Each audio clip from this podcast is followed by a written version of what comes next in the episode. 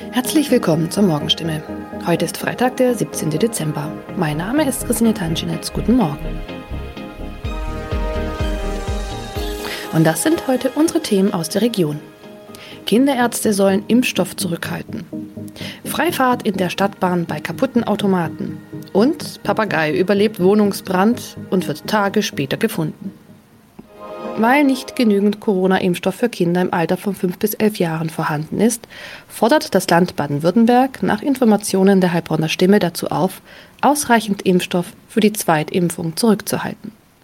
Von der Bundesebene wurde uns mitgeteilt, dass auch die Lieferung des Impfstoffs für Kinder im Alter zwischen 5 und 11 Jahren voraussichtlich nicht in der erwarteten Menge lieferbar sein wird, heißt es in einem Schreiben vom Sozialministerium, das am Donnerstag landesweit an die mobilen Impfteams, die Stadt- und Landkreise sowie an die Kinderärzte per Mail verschickt worden ist.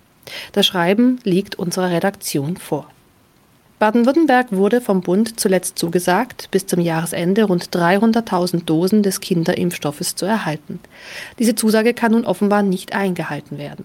Sollten vom Bund anderslautende Informationen kommen, werde das Sozialministerium diese umgehend an die impfenden Akteure weitergeben und die Verteilung anpassen. Mehr dazu lesen Sie heute auf stimme.de. Seit 1. November hat der Stadtbahnbetreiber Albtal Verkehrsgesellschaft AVG die Fahrscheinautomaten in den Stadtbahnen stillgelegt. Sie sind noch da, funktionieren aber nicht. Da alle Haltestellen nun mit stationären Automaten ausgestattet werden, seien die Automaten in den Zügen nicht mehr nötig, erklärt die AVG die Gründe. Die Geräte sollen nun Zug um Zug in den 229 Stadtbahnen ausgebaut werden. Nur damit fällt auch die Alternative weg, wenn ein Automat an einer Haltestelle defekt ist. Was gilt dann? Manchmal sind Haltestellen einige Kilometer entfernt. Soll ein Kunde, der vielleicht wichtige Termine hat, so einen Umweg auf sich nehmen, wenn ein Automat an einem Haltepunkt defekt ist? Oder gilt eine Kulanzregel und er darf dennoch in die Bahn einsteigen? AVG-Sprecher Michael Kraut stellt für das Gebiet des Karlsruher Verkehrsverbunds klar, Dort dürfen Fahrgäste bei einem defekten Automaten an der Haltestelle einsteigen. Sie sollten den Defekt entweder dem Stadtbahnfahrer oder gegebenenfalls dem Prüfpersonal in der Bahn melden. In dem Fall werde kein erhöhtes Beförderungsentgelt verhängt. Man könne jederzeit prüfen, ob eine Störung an einem bestimmten Automaten vorlag. Auch im Heilbronner Hohenloher Haller Verkehrsverbund gilt diese Kulanzregel. Mehr dazu lesen Sie auf stimme.de. Am vergangenen Samstag kam es in Neckargartach zu einem Wohnungsbrand, bei dem ein Mann und ein Papagei verletzt wurden. Ein zweiter Papagei blieb unverletzt. Später stellte sich heraus, dass sogar ein dritter Papagei in der Wohnung sein müsste. Wenige Tage nach einem Hausbrand in Heilbronn haben Feuerwehrleute einen überlebenden Papagei aus einer betroffenen Wohnung gerettet. Ein aus der Wohnung geretteter Papagei wurde zudem vorsorglich einer Tierklinik übergeben. Der andere Vogel blieb am Samstag unverletzt. Doch damit war das Papageienproblem noch nicht gelöst. Denn am vergangenen Dienstag habe sich der verletzte Bewohner bei der Polizei gemeldet und mitgeteilt, einer seiner insgesamt drei Papageien müsste sich eigentlich noch in der Wohnung befinden. Tatsächlich entdeckten die Einsatzkräfte nach langer Suche den Vogel. Später konnten sie das Tier wohlbehalten an den Besitzer übergeben, wie es heißt. Soweit die Nachrichten aus der Region. Übrigens, die Corona-Fallzahlen in Stadt und Landkreis Heilbronn bleiben auf hohem Niveau, sind in den letzten Tagen aber deutlich zurückgegangen. Bleibt das so, wird am Sonntag die Ausgangssperre für ungeimpfte aufgehoben. Ob das eintrifft, erfahren Sie auf jeden Fall aktuell auf stimme.de. Haben Sie Kritik, Fragen oder Anregungen zu unserem Podcast? Dann schicken Sie einfach eine E-Mail an podcast.stimme.de. Weiter geht es hier mit Nachrichten aus Deutschland und der Welt mit unseren Kollegen und Kolleginnen aus Berlin. Ich verabschiede mich für diese Woche. Wir hören uns im neuen Jahr wieder und ich wünsche Ihnen eine besinnliche Weihnachtszeit und einen guten Rutsch. Vielen Dank und einen schönen guten Morgen. Ich bin Nicole Markwald und das sind heute unsere Themen aus Deutschland und der Welt. Die Corona-Situation in Deutschland. Zwischenfazit der Koalitionsgespräche und der Europäische Gerichtshof erhöht den Druck auf Polen und Ungarn. Die Änderung des Infektionsschutzgesetzes rückt näher. Nun hat der Hauptausschuss des Bundestages die geplanten Details abgesegnet. Die geplante Ampelkoalition will mit der Änderung des Gesetzes die epidemische Lage als Rechtsbasis für Corona-Maßnahmen abschaffen und durch einen verkleinerten Katalog möglicher Ländermaßnahmen ersetzen. Einzelheiten von Diana Kramer. Mit dem Wegfall der epidemischen Lage liegt der Ball nun wieder bei den Ländern. Die meisten haben allerdings bereits auf die rasant steigenden Zahlen reagiert und Beschränkungen vor allem für ungeimpfte eingeführt. 2G ist der neue Maßstab, also Zutritt nur noch für geimpfte oder Genesene. Am Arbeitsplatz soll 3G gelten und die Nachweise sollen durch die Arbeitgeber kontrolliert und auch dokumentiert werden. 3G, also geimpft, genesen oder getestet, soll auch im öffentlichen Nah- und Fernverkehr gelten. Die Kontrollen sollen hier stichprobenartig erfolgen sagen.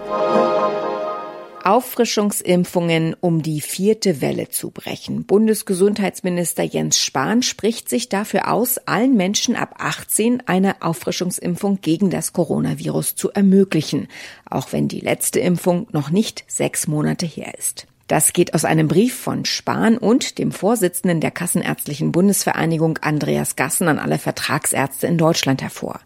Der Brief liegt dem Tagesspiegel vor.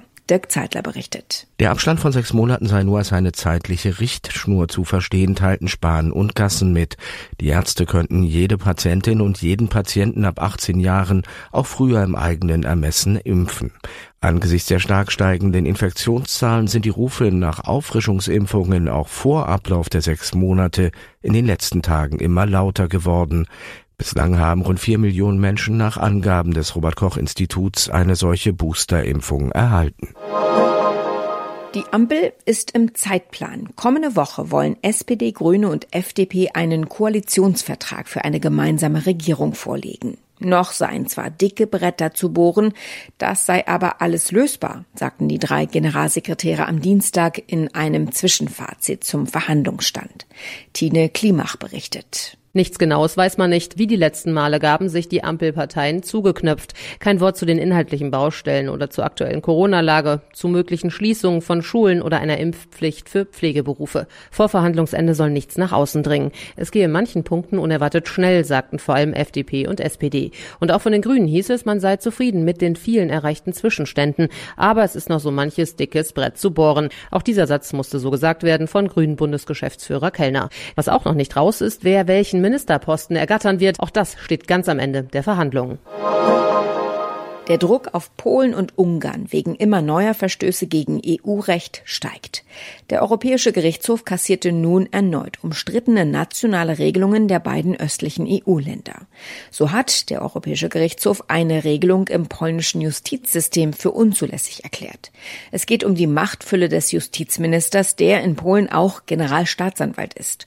Schon im Oktober hatte der EuGH Polen zur Zahlung eines täglichen Zwangsgeldes verurteilt, eine Million Euro pro Tag. Zahlt Polen? Und wenn nicht, welche Sanktionsmöglichkeiten hat die EU? Sarah Geiserde berichtet aus Brüssel. Erstmal zum aktuellen Urteil. Welche Konsequenzen hat das nun für Polen? Also der Europäische Gerichtshof ist das höchste Gericht der EU und wenn das feststellt, ein Mitgliedstaat verstößt gegen EU-Recht, so wie es jetzt bei dem Urteil gegen Polen der Fall ist, dann muss das Land Maßnahmen ergreifen, um diesem EuGH-Urteil Folge zu leisten. Konkret geht es jetzt um eine polnische Regelung, die dem Justizminister so viel Macht über die Justiz verleiht, dass der EuGH unter anderem die Unabhängigkeit von Richterinnen und Richtern nicht mehr gewährleistet sieht, die in einem Rechtsstaat nötig ist. Diese Regelung müsste Polen jetzt eigentlich ändern, aber ich sage eigentlich, Polen hat nämlich schon andere EuGH-Urteile missachtet und deshalb wurden gegen das Land in der Vergangenheit auch schon Strafgelder vom EuGH verhängt. Zahlt Polen denn die eine Million Euro am Tag, die das Land im Oktober aufgebrummt bekommen hat? Tja, das Urteil ist jetzt ein paar Wochen her und Polens Justizminister hat damals schon deutlich gemacht, dass Polen nicht vorhat, auch nur einen einzigen Slotty zu zahlen. Aber von der EU-Kommission hier in Brüssel heißt es, wenn ein Land ein Zwangsgeld nach mehrfacher Aufforderung immer noch nicht zahle, dann werde die Summe aus EU-Zahlungen an das Land kompensiert. Polen ist der größte Nettoempfänger in der EU und bekommt Milliarden aus dem EU-Haushalt. Davon kann die EU-Kommission die Zwangsgelder einbehalten. Der EuGH erklärte ja auch ein Gesetz gegen Flüchtlingshelfer in Ungarn für unvereinbar mit EU-Recht Worum genau geht's da? Es geht um ein ungarisches Gesetz, das auf Flüchtlingshelfer abzielt. Da werden Aktivisten und Mitarbeiter von Nichtregierungsorganisationen kriminalisiert, die Migranten dabei helfen, einen Asylantrag zu stellen, obwohl diese nach ungarischen Kriterien wohl nicht schutzberechtigt sind. Die obersten EU-Richter sagen, diese Regelung beschränke die in der EU garantierten Rechte von Leuten, die Schutzsuchende unterstützen. Der EuGH hat auch schon mehrfach festgestellt, dass grundlegende Teile der ungarischen Asylpolitik gegen EU-Recht verstoßen. Aber ähnlich wie Polen setzt auch Ungarn die Urteile nicht immer zur Zufriedenheit der EU-Kommission um. In unserem Tipp des Tages geht es zurück zum Thema Corona. Wir kommen einfach nicht daran vorbei und beschäftigen uns jetzt nochmal mit dem Aspekt der Auffrischungsimpfung. Die Booster sind nämlich ein Mittel, mit dem die Politik die neue Corona-Welle eindämmen möchte. Wer sollte sich schon um eine weitere Dosis kümmern? Ist es sinnvoll, vorher einen Antikörpertest zu machen? Jan-Henner Reitzer hat die Antworten auf diese Fragen. Die Politik hatte versprochen, dass uns das Impfen vor einer neuen Corona-Welle bewahren kann. Das hat nun nicht funktioniert. Jetzt ruft sie also zu Auffrischungsimpfungen auf. Was soll das bringen? Bei der Schutzwirkung von mehr als 90 Prozent, mit der BioNTech oder Moderna geworben haben, geht es darum, dass bei Geimpften ein schwerer Verlauf verhindert werden kann. Sich trotz Impfung zu infizieren und auch krank zu werden, ist sehr viel wahrscheinlicher. Ehrlicher wäre es gewesen, das von Anfang an mehr zu verdeutlichen. Eine Auffrischung ist deshalb sinnvoll, weil die Impfung ja sowas wie ein simulierter Angriff durch das Coronavirus ist und der Körper lernt, sich dagegen zu wehren. Er vergisst das aber wieder, je länger die Impfung zurückliegt. Die Boosterimpfung frischt diese Erinnerung auf. Es gibt ja auch die Möglichkeit, einen Antikörpertest zu machen, der überprüft, wie gut der Körper noch auf Corona vorbereitet ist. Wenn da rauskommt, dass ich noch viele Antikörper habe, kann ich mit der Auffrischungsimpfung dann noch warten? Für Geimpfte macht so ein Antikörpertest nicht viel Sinn. Man muss ihn selbst bezahlen und um überhaupt zu erfahren, ob man eher wenig oder eher viel Antikörper hat, braucht man eine teurere Laborvariante, die mindestens 30 Euro oder noch mehr kostet. Hauptproblem ist, die Medizin kennt den Grenzwert noch nicht, ab dem eine Auffrischung nötig wird.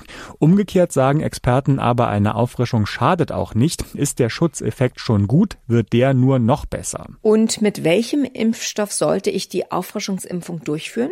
Die offizielle Empfehlung der Ständigen Impfkommission bei uns ist, es sollte ein mRNA-Impfstoff sein, also BioNTech oder Moderna, vorzugsweise der, mit dem man auch Erst- und Zweitimpfung bekommen hat. Steht nur der jeweils andere zur Verfügung, ist das auch okay. Es gibt aber auch Forschungsergebnisse, die zeigen, dass die Boosterwirkung am besten ist, wenn über Kreuz geimpft wird. Also nach Erst- und Zweitimpfung mit BioNTech bringt Boostern mit Moderna am meisten. Offiziell wird das aber noch nicht so empfohlen. Am Anfang hieß es ja, es sollen sich vor allem ältere und vorerkrankte Menschen eine Auffrischungsimpfung holen. So ist das bislang noch die Empfehlung der STIKO. Jetzt forciert die Politik das Thema, wer sollte sich denn nun die dritte Dosis holen? Beste Orientierung ist die Frage, wie lang ist meine Zweitimpfung her? Sechs Monate danach kann man sich um die Auffrischung kümmern. Daraus ergibt sich auch, dass ältere und und andere Risikogruppen zuerst dran sind, weil die ja auch ihre erste und zweite Dosis zuerst bekommen haben. Es schadet nicht, sich jetzt schon um einen Termin nächstes Jahr zu kümmern, weil so sehr die Politik auch fürs Impfen wirbt, einen Termin zu bekommen, ist gar nicht so einfach. Auf jeden Fall so schnell wie möglich boostern lassen sollten sich alle, die Johnson Johnson bekommen haben. Das ist schon ab vier Wochen nach der ersten Dosis möglich. Nicht nur auf der Erde, sondern auch im Weltall gibt's ein Müllproblem. Das wurde nun wieder besonders deutlich. So soll Russland eine Rakete im All getestet haben und damit einen eigenen Satelliten zerstört haben. Und dieser Trümmermüll so sieht's jedenfalls die US-Regierung, hat die Raumfahrer auf der ISS in Gefahr gebracht. Wegen einer möglichen Kollision mit Weltraumschrott war die ISS am Montag zweimal kurzzeitig geräumt worden. Auch der deutsche Astronaut Matthias Maurer, der erst vergangene Woche andockte, musste sich in Sicherheit bringen. Die US-Weltraumbehörde NASA nennt Russlands Vorgehen rücksichtslos und gefährlich. Russland weist die Vorwürfe zurück. Tina Eck berichtet. Das Weltraumkommando der US-Streitkräfte hat schon mehr als 1500 Trümmerteile gezählt, äh, die in der Umlaufbahn nun rumtrudeln. Und diese Teile zerfallen nun weiter in kleinere Trümmer und bleiben über Jahre und Jahrzehnte in der Umlaufbahn und bedrohen damit natürlich auch andere Raumfahrtaktivitäten, die ISS und auch andere Satelliten. Die USA werfen Russland vor, den Weltraum einfach rücksichtslos voll zu müllen. Auch die NATO und die ESA verurteilen Russlands Raketentests, aber Moskau dementiert jegliche Gefahr für die ISS. Soweit das Wichtigste an diesem Mittwochmorgen. Mein Name ist Nicole Markwald. Ich wünsche einen guten Tag.